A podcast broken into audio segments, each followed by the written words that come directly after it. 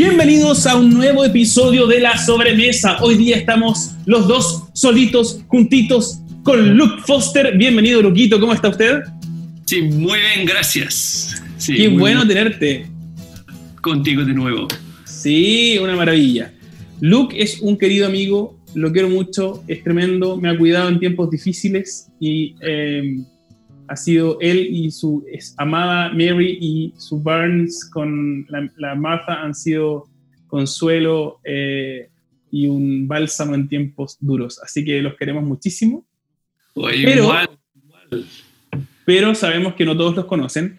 Así que, ¿por qué no partimos, Luquito, presentándonos un poquito? Yo sé que usted tiene una historia muy entretenida y me encantaría que hoy día pudiera contarnos un poquito de usted. ¿Quién es Luke Foster? Cuéntenos.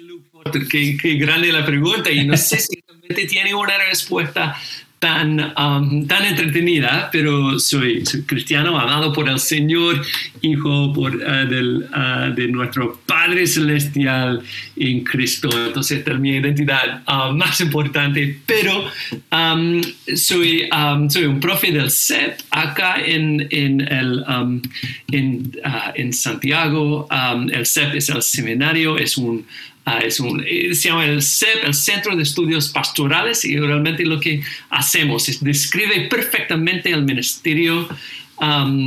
Es un centro donde estudiamos para que podamos servir mejor la iglesia y para que podamos apoyar la iglesia en su misión de alcanzar sus comunidades, sus vecinos con las buenas noticias de Cristo.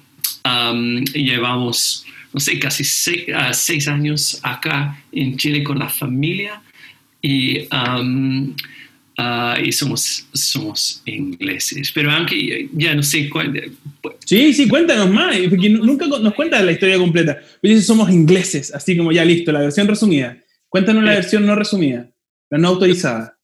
lo- la versión no tan resumida, y, y que yo, yo crecí, yo nací en Inglaterra, pero crecí en Asia, en Indonesia y las Filipinas. Entonces, ahora quizás creo como hace un año o dos años cumplió, cumplí como que, que, que yo había pasado más que la mitad de mi vida fuera de Inglaterra. Entonces, soy inglés, pero no soy tan inglés, soy, soy inglés filipino eh, de Indonesia y ahora el toque, el toque más importante con este toque chileno. Um, entonces, ah, ya, eh, entonces me ha tocado vivir en di- distintos, Oye, distintos. ¿y cuál es la, la comida típica de Filipinas? Um, creo que vi un restaurante hace un par de años de, um, de, de Filipinas en, ah, en, um, en, en al- en algún barrio de Manuel Montt, creo, pero no es súper- conocida esta comida filipina porque es, como una mezcla de muchas cosas. Entonces no es, yo, recuerdo, no, es muy común en las Filipinas comer algo súper picante. Entonces es súper como tranquilo la comida. Lo tradicional, lo más tradicional es tomar un chancho entero y cocinarlo sobre un fuego y simplemente pasar toda la noche cortando trozos de este pobre chancho. Y como Chancho por el la palo, así. eso, eso. Y sabe súper rico, pero realmente requiere toda la noche. Es como una cosa entera este- en este, este chancho a palo. Algo tradicional. Y hay otra comida un poco más um, rara, pero no voy, a, no voy a meterme en eso porque todos van a apagar sus, sus celulares. No, pero cu- cuéntala, cuéntala, cuéntala. ¿Cuál es? ¿Qué comen? algo terrible. Este es como si- siempre me ven feo cuando un, un snack, un snack tradicional en la tarde, como más o menos ahora, no un poco más, como que digamos como a las 4, alguien um, solía pasar en el barrio um, gr- gritando balud, balud, y tenía una canasta con huevos y dentro y estaba ah, vendiendo huevos, pero huevos con un um, huevos fertilizados. Con embrión. Venden con el cómo, ¿cuál es la palabra? ¿Embrión? Sí, sí, con, con la- la- la- la- el, el- el pollo chiquitito adentro.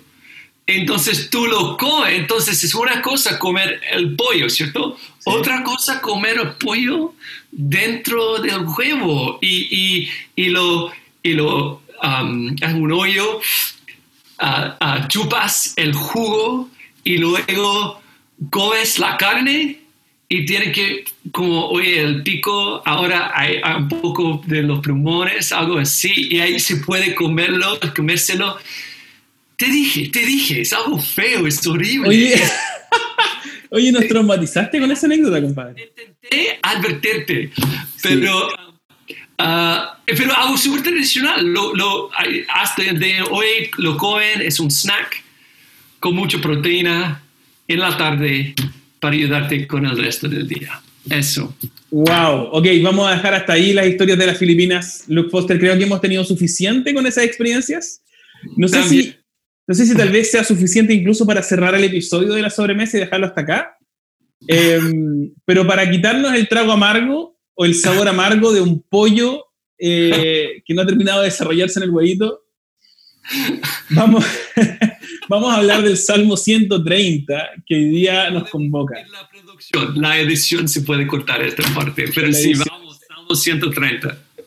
Ok, Salmo 130, vamos a hablar del Salmo 130 y si te parece bien, voy a leerlo para poder comenzar nuestro tiempo juntos. El Salmo 130, entonces, hoy día vamos a estar, a estar hablando de él con nuestro querido predicador Luke Foster y dice así, el Salmo 130 en versión NBI. A ti, Señor, elevo mi clamor. Desde, desde las profundidades del abismo, escucha, Señor, mi voz. Estén atentos tus oídos a mi voz suplicante. Si tú, Señor, tomaras en cuenta los pecados, ¿quién, Señor, sería declarado inocente? Pero en ti se halla perdón y por eso debe ser temido.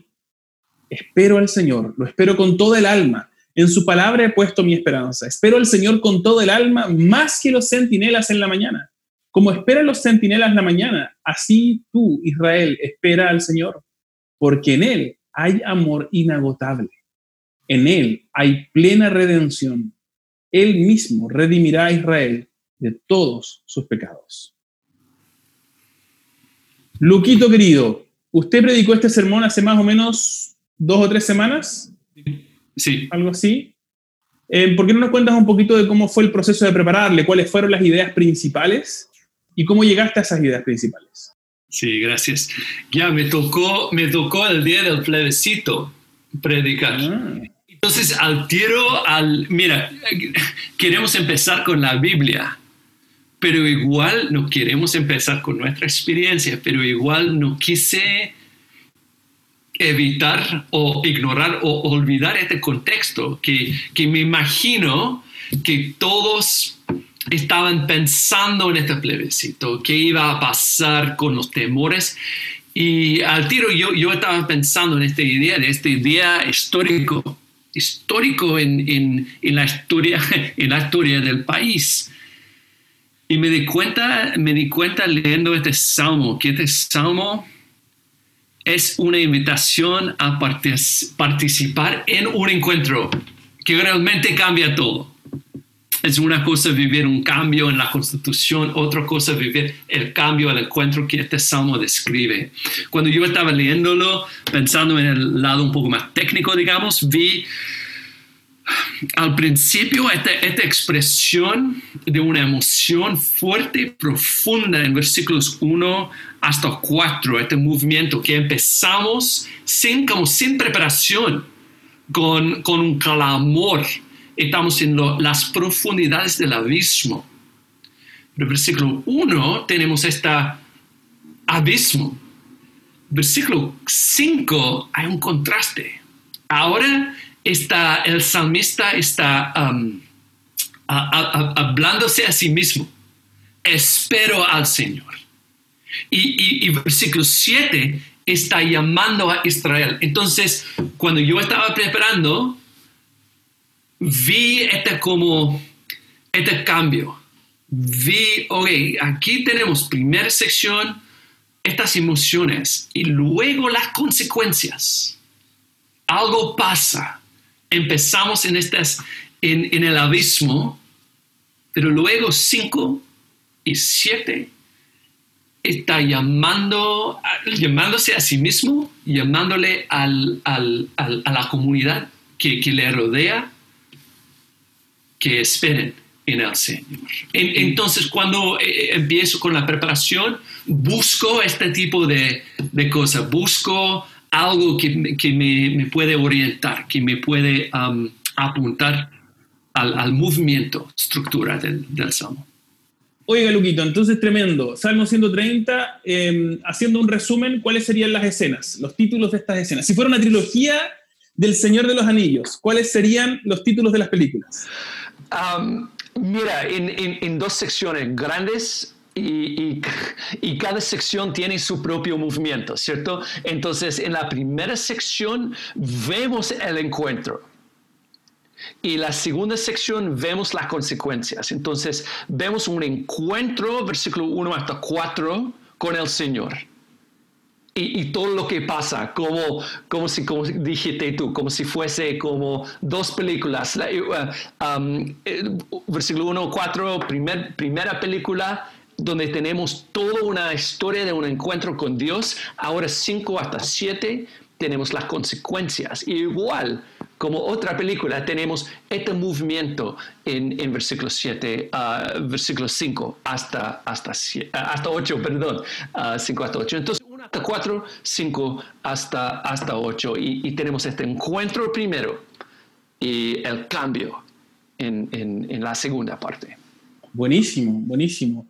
Oye, y mm, bueno, siempre nos pasa a nosotros cuando predicamos que eh, cuando terminamos de predicar, o incluso en el mismo proceso de predicación nos damos cuenta de que hay cosas que no vamos a poder abordar.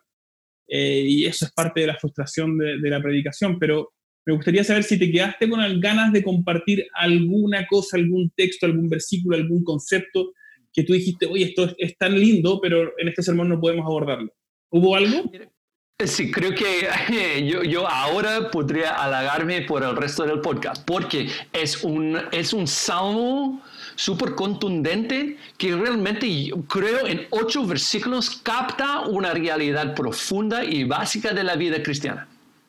Entonces, uno realmente um, podría meditar en este salmo y seguir meditando porque nos muestra la realidad de nuestra vida cristiana. Nos muestra, por ejemplo, el comienzo de la vida cristiana que nos encontramos con Dios, reconocemos nuestro, nuestro pecado y luego reconocemos, disfrutamos, recibimos el perdón.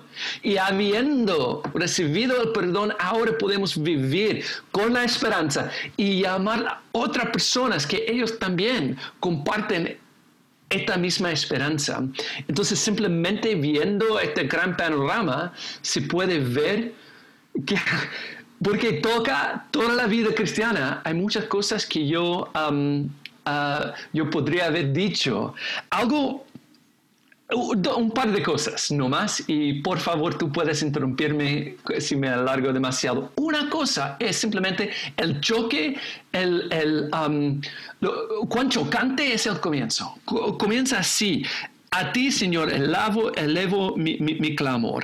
Escucha mi voz. Estén atentos tus oídos a mi voz suplicante. ¿okay? Estamos y necesitamos recordar el contexto de los, los, los, cánticos de los peregrinos, estas canciones, que ellos están esperando su llegada a Jerusalén, la presencia del Señor. Tienen tantas ganas de estar en la presencia del Señor. Y por este viaje, hemos visto enemigos, ¿cierto? Enemigos que están burlándose de nosotros, que están atacándonos a nosotros. Pero ahora, casi al, a, punto de llegar a la presencia del Señor, lo que provoca la angustia, lo que provoca este clamor, es la presencia del Señor. Mm. Y, la sorpresa que este momento ellos han estado viajando. Qué rico estar con la presencia. Qué rico, qué rico. Oh, oh ahora me doy cuenta que implica estar en la presencia del Señor. Y, y, cuando lo vemos en casi la narrativa de los salmos, es, chocante. Y, como la, la, cosa más de miedo, más que, más le asusta al salmista. Es una cosa los enemigos, los ladrones, los, um, los que le persiguen. La, cosa que realmente le choca, como, eh, no es nada en comparación con la presencia del Señor. Mm. Y dice, si tú, Señor, tomaras en cuenta los pecados, ¿quién, Señor, sería declarado inocente? Y habiendo reconocido cuán terrible es estar en la presencia del Señor o, cuán peligroso, mejor dicho, cuán peligroso es. Pueden disfrutar versículo 4. Y como, este como respira el alivio, como, oye, pero, pero tú, en ti se haya perdón. En ti se haya mm. perdón. Entonces, a mí me habría gustado profundizar un poco más esta idea de que el Señor expone nuestra presencia, nuestro pecado, que realmente un encuentro con el Señor expone, nos ayuda a ver nuestro pecado. Um, y, qué significa esto? Um, y, cómo, y cómo necesitamos reconocerlo para disfrutar del versículo 4. Oye, Luke, y pensando en este versículo 4 y en esto que te quedaste con ganas de conversar, me encantaría preguntarte eh, cómo nosotros los cristianos debiéramos eh, de alguna manera seguir mirando el versículo 4 y experimentando, hasta qué punto deberíamos nosotros experimentar algo similar y hasta qué punto nosotros deberíamos reinterpretar el versículo 4 a causa justamente de que lo leemos como cristianos. Mm. no, sé, no sé si es ese terror, ¿es, adecuado sentir ese terror o ese temor eh, en ese sentido, eh, tal como el salmista lo dice? Eh, o sí, no, más o menos, porque me encantaría preguntarte eso. Sí. Puedo desviarme un poco con una ilustración supuesto. Que, yo no pude ocupar. Yo estaba pensando, y perdón si no quiero ofenderle a nadie, pero en mi, mi experiencia de COVID, ¿okay? voy a volver al Salmo, mi experiencia de COVID. ¿no? no te preocupes porque no hay nada que pueda ofender a nadie más que la historia de los pollitos en el huevo. Así que cuéntala con libertad. Ya, perfecto. Um, yo he visto que los que más han vivido desde cerca el COVID, más lo toman en serio. los que han visto personas sufriendo, los que han sufrido el COVID. Mientras que hay otras personas que dicen, yo sé, yo sé de una manera abstracta, veo las noticias, que es algo importante. Pero ser honesto, no, no me ha tocado a mí. Y cuando, o sí, vienen noticias de, un, vienen noticias de una vacuna.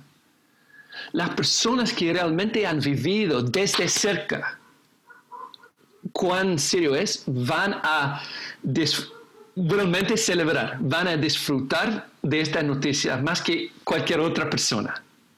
Es una cosa saberlo de una manera abstracta, otra cosa vivirlo desde cerca. Y creo que es algo similar con las buenas noticias que vemos en Cristo, que este movimiento entre versículos 1 y 3 y versículo 4. Que hay unas algunas personas, ya yo sé que el pecado es algo importante, tal como yo sé que el COVID es importante, pero solo lo veo en las noticias, desde lejos quizás. Pero los que realmente lo viven desde cerca conocen cuán, cuán, cuán grave es. Entonces pueden disfrutar del versículo 4. Y, y volviendo ahora a tu pregunta, cuando vemos la cruz y realmente meditamos en la cruz, no podemos escapar cuán grave es, cuán terrible es el pecado. Al ver el cruz, podemos decir si tú, Señor, tomaras en cuenta los pecados, ¿quién, Señor, sería declarado inocente? Porque veo en la cruz la consecuencia de mi pecado. Veo en la cruz más la evidencia de mi pecado. Porque comparto el mismo corazón de los que crucificaron a Jesús. Veo la evidencia de mi pecado. Yo comparto, yo tengo este corazón y veo la consecuencia de mi, pecado, la separación, el castigo, la oscuridad. y al ver la cruz, reconozco, reconozco cuán grave es mi pecado. Pero al, a la vez, a la vez, me encuentro con perdón y redención. Entonces, creo que no es creo, que es una experiencia que vivimos a la vez. Mientras más reconozco el perdón, mm. más voy a tomar en serio mi perdón.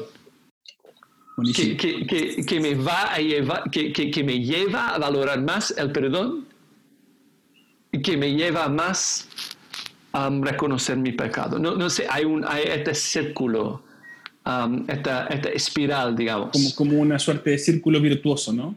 Eso. Buenísimo. Oye, me hiciste recordar también cuando Jesús está hablando después del encuentro de Jesús con el joven rico eh, y los discípulos miran a Jesús en Marcos 10. Estamos estudiando Marcos 10 con, con em, San Marcos, con el GPS de los jueves en la iglesia de Cristo Redentor Vitacura.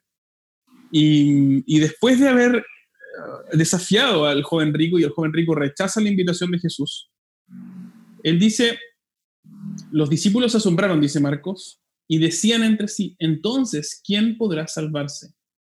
Mm.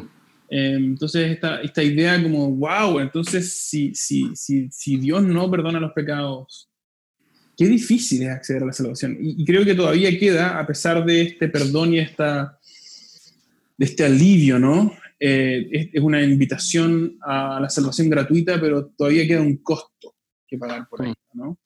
Eh, bueno, eso será a lo mejor para otro, para otro salmo, con otro podcast. Pero igual es, como dije al comienzo, este salmo habla de, de, de, de, las dinámicas básicas de la vida cristiana. Yo ahora estoy pensando en Marcos, este encuentro, y perdón, no recuerdo exactamente, quizás nueve um, capítulo, pero cuando Jesús dice que um, los que han recibido el perdón, mientras más perdón reciben, más amor muestran, ¿ya? Y, como, entonces a veces tenemos un, um, un entendimiento poco profundo del, del perdón, por lo tanto vivimos una vida cristiana poca profunda. Pero el salmista tiene este, este encuentro profundo que, que, que, brota luego en un amor, una esperanza profunda. Wow, wow, tremendo.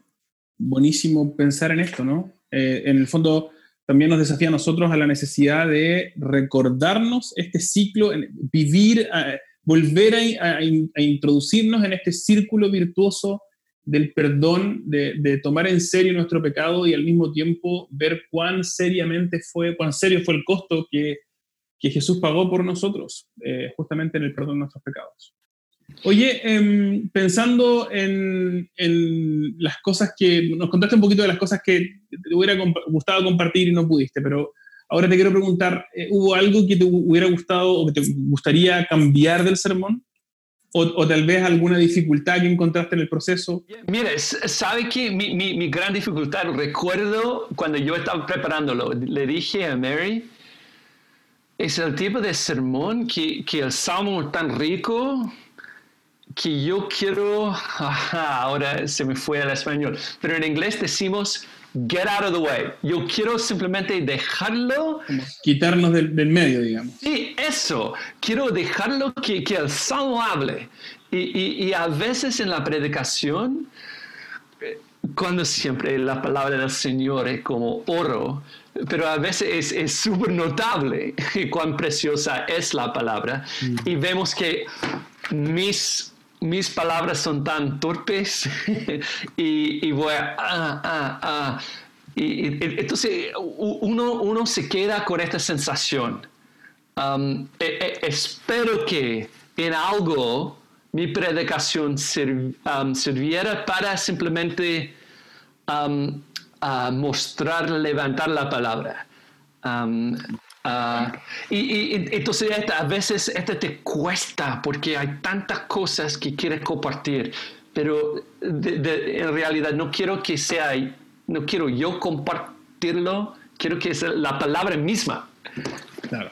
Que la congregación vea, reconozca. Buenísimo. Oye, pero qué buena frustración. o qué buena dificultad, no sé cómo decirlo. Me, encanta que, esa sea una preocupación, algo que quisiéramos que ocurriera, ¿no? Yo creo que siempre es así. Siempre mm, me gusta recordar eh, hay una frase en, muy, muy chileno, pero en verdad es latina, eh, que dice la, carne de burro no es transparente. Yo creo que muchas veces los predicadores necesitamos ah. recordar que la carne de burro no es transparente. Eh, así que hay que... bueno, perdón, la, carne de burro no es transparente se refiere a cuando nosotros nos ponemos en medio de, entre algo que, que, la gente quiere ver y, nos, y, y, ellos, digamos. Entonces, por ejemplo, yo me acuerdo cuando era chico y me, me, ponía muy cerca de la televisión, entonces tapaba la televisión, mi mamá me decía, oye, la carne de burro no es transparente, como una, una broma de, de tu burro, corre del camino, no me dejas ver. A veces creo que eso también necesitamos recordarlo a los predicadores y a veces sermones donde le ponemos demasiado de nuestra cosecha, em, terminan ocultando el texto en vez de, como tú decías, exaltarlo, mostrarlo, exhibirlo. Y creo que necesitamos recordar que la carne de burro no es transparente y que la gente lo que necesita es la palabra de Dios y no nuestras reflexiones. Y, y, creo que, mira, a veces esto nos pasa cuando estamos quizás liderando un estudio bíblico, si lo que están liderando un estudio bíblico en, eh, que están escuchando. A veces nos emocionamos nosotros o compartimos lo que nos emociona y lo que ellos aprenden en el estudio, los otros aprenden que estoy súper emocionado. Mm. Pero lo que, pero ellos no se emocionan. Es como, que bueno, lo que vi es que tú estás súper emocionado con este pasaje. Gracias al Señor, pero quiero, en eso queremos servir la congregación. Queremos predicar, enseñar, compartir desde esta emoción, pero queremos que ellos vean el texto y no solo mm, nuestra reacción al texto. Me acordé también de, perdón por esta anécdota, pero me, parece súper importante. Cuando yo, yo soy sonidista de profesión, estudié tecnología en sonido, y una típica regla de los sonidistas es que un buen sonidista, eh, tú, a un buen sonidista tú nunca lo ves, porque hace tan bien su trabajo mm. que tú nunca eh, te das cuenta de que hay un sonidista ahí, porque está bien hecho su trabajo. Al sonidista el que se hace conocido es el que miras todo el tiempo porque hay un acople, porque no suena el micrófono cuando tiene que sonar o porque suena cuando no tiene que sonar, etc. Yo creo que eh, la predicación también es algo así, como que un buen predicador es aquel del que la gente ni siquiera se acuerda, porque lo hizo mirar tanto a Jesús o tanto al texto bíblico, al carácter de Dios en el texto bíblico, que el predicador como que desapareció de en medio, se quitó de en medio y por lo tanto no nos hizo mirar a Él, sino a Dios. Y eso me parece súper bueno recordarlo también. Oiga, mm, mm. ¿Hubo algo que, mm, que, aprendiste de Dios, que a lo mejor algo nuevo, algo que te recordó el Señor en este pasaje? Para mí,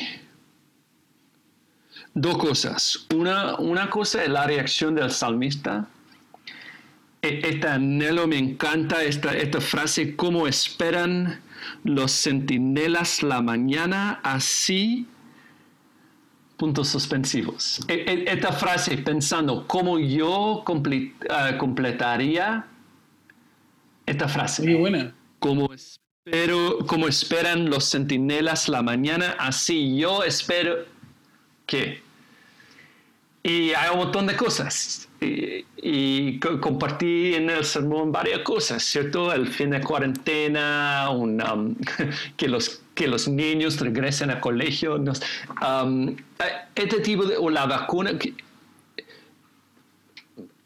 pero tengo el, el, deseo, el, la sed, la hambre.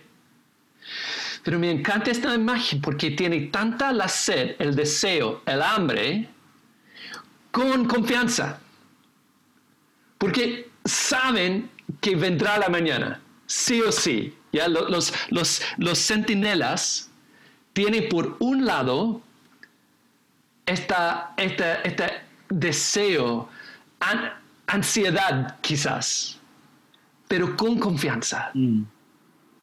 y, me encanta y, me, encantaría captar o me, encantaría que mi vida devocional tuviera esta, mezcla, esta, esta, combinación, esta sed, hambre, deseo con la confianza que Dios lo va a satisfacer, tal como viene cada mañana el sol también yo puedo esperar en el Señor. Buenísimo, buenísimo. Qué, qué buena imagen, me encantó. Hoy día estaba hablando con un amigo, mi querido Patrick Hall, estábamos hablando acerca de, este también, hoy día nos llegó por, WhatsApp a los eh, miembros de la Iglesia de Cristo Redentor Vitacura un, em, un salmo, el Salmo 108, y decía una frase que me, me quedó guardada y que decía, em, yo despertaré al nuevo día y me llamó mucho la atención el orden. Como en vez de que el día me despierta a mí, yo voy a ir y decirle al día, despierta día. y me recordaste a esto también, como mi expectativa, cómo comienzo el día y cuáles son mis expectativas del día. ¿Qué, qué es lo que me hace despertar? ¿Cuál es mi impulso primero? Y qué, buena, qué buen cuestionamiento. Reemplazar ese, esa ansiedad tal vez por, por completar lo que tengo inconcluso por una, un recordatorio de que el Señor es lo que realmente necesito, más que completarlo inconcluso. A mí me pasa, para los que están en YouTube pueden ver que al costado está el escritorio que Patrick me regaló muy, muy amorosamente, y no he podido armarlo, no he tenido tiempo para armarlo. Y, todos los días me despierto y inmediatamente lo que pienso es, tengo que armar hoy día ese escritorio hasta cuándo va a estar ahí tirado. Eh, pero me encanta pensar en esto que te estás diciendo. En vez de comenzar el día o en vez de dirigir mi vida pensando en lo que tengo que ocurrir, lo que estoy esperando que ocurra hoy día, eh, decir, espero, espero en el Señor, espero que hoy día sea un día lleno de Él. Oiga, Luquito, em, ¿qué cuestionamientos crees que este pasaje levanta para nuestra iglesia Cristo Redentor? Creo que dos cosas. una cosa que es como un problema causado por la bendición. Lo que quiero decir es que somos una iglesia que por, por la gracia y, amor del Señor hemos recibido, eh, recibimos buena enseñanza, escuchamos el Evangelio de una manera fiel, una manera clara. Entonces, en nuestras situaciones, es, eh, a veces olvidamos esta experiencia del salmista que, a, veces estamos un poco como el salmista antes del comienzo del salmo. Quiero imaginar, antes del salmo comienza, él está caminando hacia Jerusalén y, quizás en ese momento doble como y, pasa por el camino y en un momento ve el templo en, en la distancia y en ese momento reconoce, él siempre sabía, siempre tenía esta expectativa, pero ahora se da cuenta la presencia del Señor y, um, la importancia del, um, del, perdón. Y creo que necesitamos nosotros, como el salmista, recordarnos, sorprendernos vez tras vez con lo que ya sabemos. Entonces ya sabemos, como el salmista, él quiere estar en el templo, quiere confiar en Dios. Él, conoce el Evangelio, ¿cierto? Conoce que en Dios hay, hay, perdón. Por eso Él va a Jerusalén. Pero en este momento es casi Él se sorprende, se asombra de una manera especial con lo que ya sabía. Entonces creo que en mi vida, por lo menos en mi vida, y me imagino en la vida de la iglesia necesitamos seguir um, con, esta, um, eh, este camino cotidiano, um, semanal, de sorprendernos de, del, perdón, de asombrarnos con el perdón. Mm, bueno, no, no hay una canción que me encanta de Yes y dice algo así como no, no tomes, no, no, tomes por sentado, una banda británica además, eh, no sé si vivieron ellos también en las Filipinas, pero al menos británicos son, así que tienen algo en común con Luke. Y dice Yes la canción, eh, dice, no, no, tomes por sentado el amor. y tal vez podríamos ponerle aquí, no tomes por sentado. El Sí, perdón, y, ¿no? y el, el secreto de disfrutar del perdón es reconocer mi pecado. No, no voy a, um, a, a hundir, a hundirme como zinc, a hundirme a- um, con, con- en, mi, en mi pecado. Entonces no obsesiono con mi pecado, pero voy a reconocer las profundidades para disfrutar de las alturas. Mm, Y, y- me encanta cómo termina este, este versículo 7. Um, en él hay amor inagotable. En él hay un amor inagotable.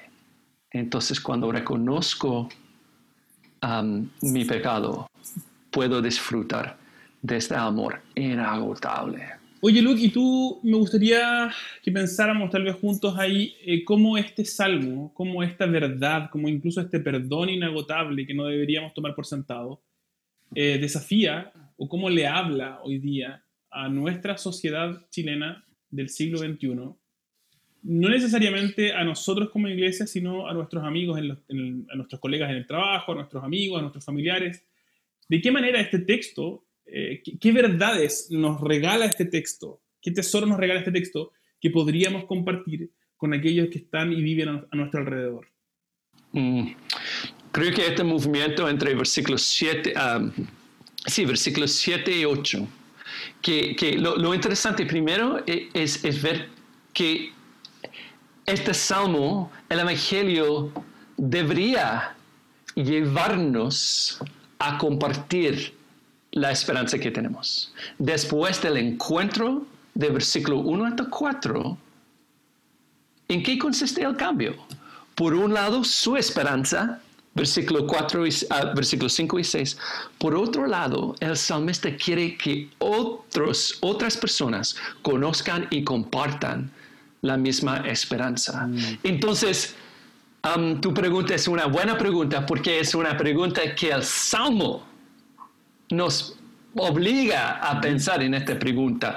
Y, y creo que necesitamos vivir con la esperanza de versículos 5 y 6. Y viviendo, versículo 6, más que los, ah, espero al Señor con todo el alma, más que los centinelas la mañana. Si vivo con mi esperanza puesta en el Señor, como nos dice en primera Pedro, capítulo 2, los que nos rodean van a preguntarnos la causa de nuestra esperanza.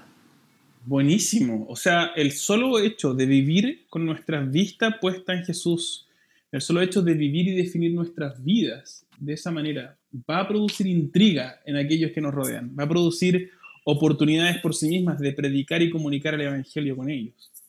De- Sí, vers- eso. Y um, eh, ya, y, y- y cómo tenemos esta cuando, cuando ellos nos preguntan la razón por la esperanza que tenemos.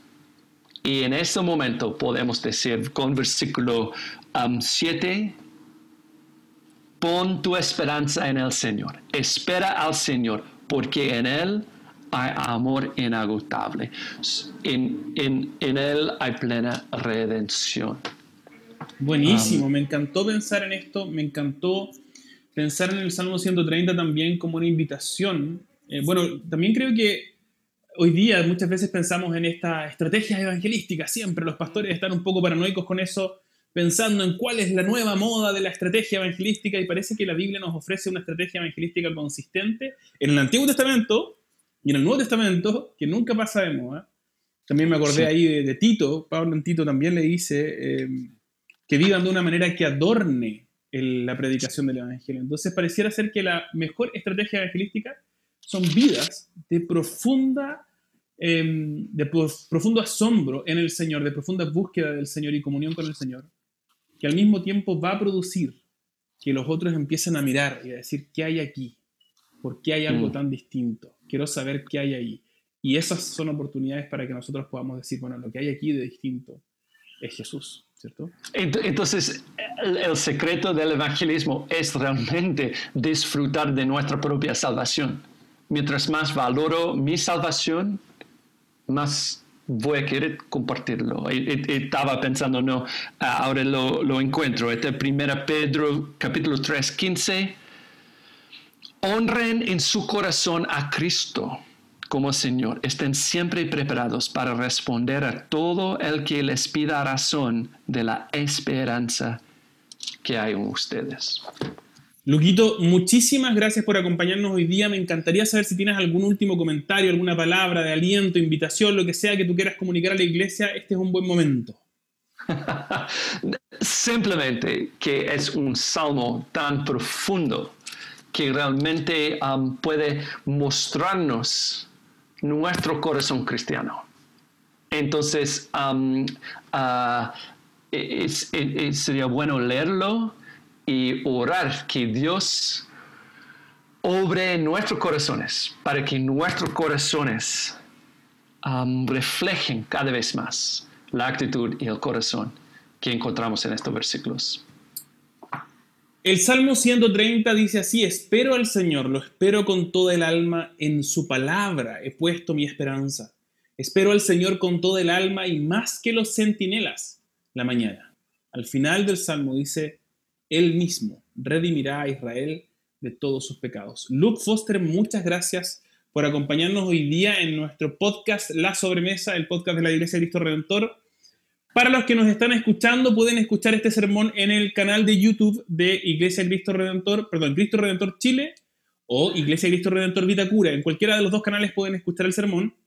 Eh, si no lo ha escuchado, y bueno, Luke, muchísimas gracias por acompañarnos. Fue un privilegio escucharte y pensar juntos esta conversación. Fue muy entretenida. Gracias por recibirme. Un abrazo gigante. Les mandamos a todos los que nos están siguiendo por YouTube y también a los que nos siguen por Spotify. Para los que están en Spotify, les recordamos que estamos empezando de poquito a transmitir nuestras grabaciones por eh, YouTube. Así que mm, en vivo pueden escucharlo y pueden poner sus preguntas. Les animamos a hacerlo. Eh, suscríbanse al canal de la Iglesia de Cristo Redentor Vitacura, desde donde hacemos esta transmisión, y pueden poner sus preguntas, sus comentarios y las vamos a incluir a lo largo de nuestros podcasts.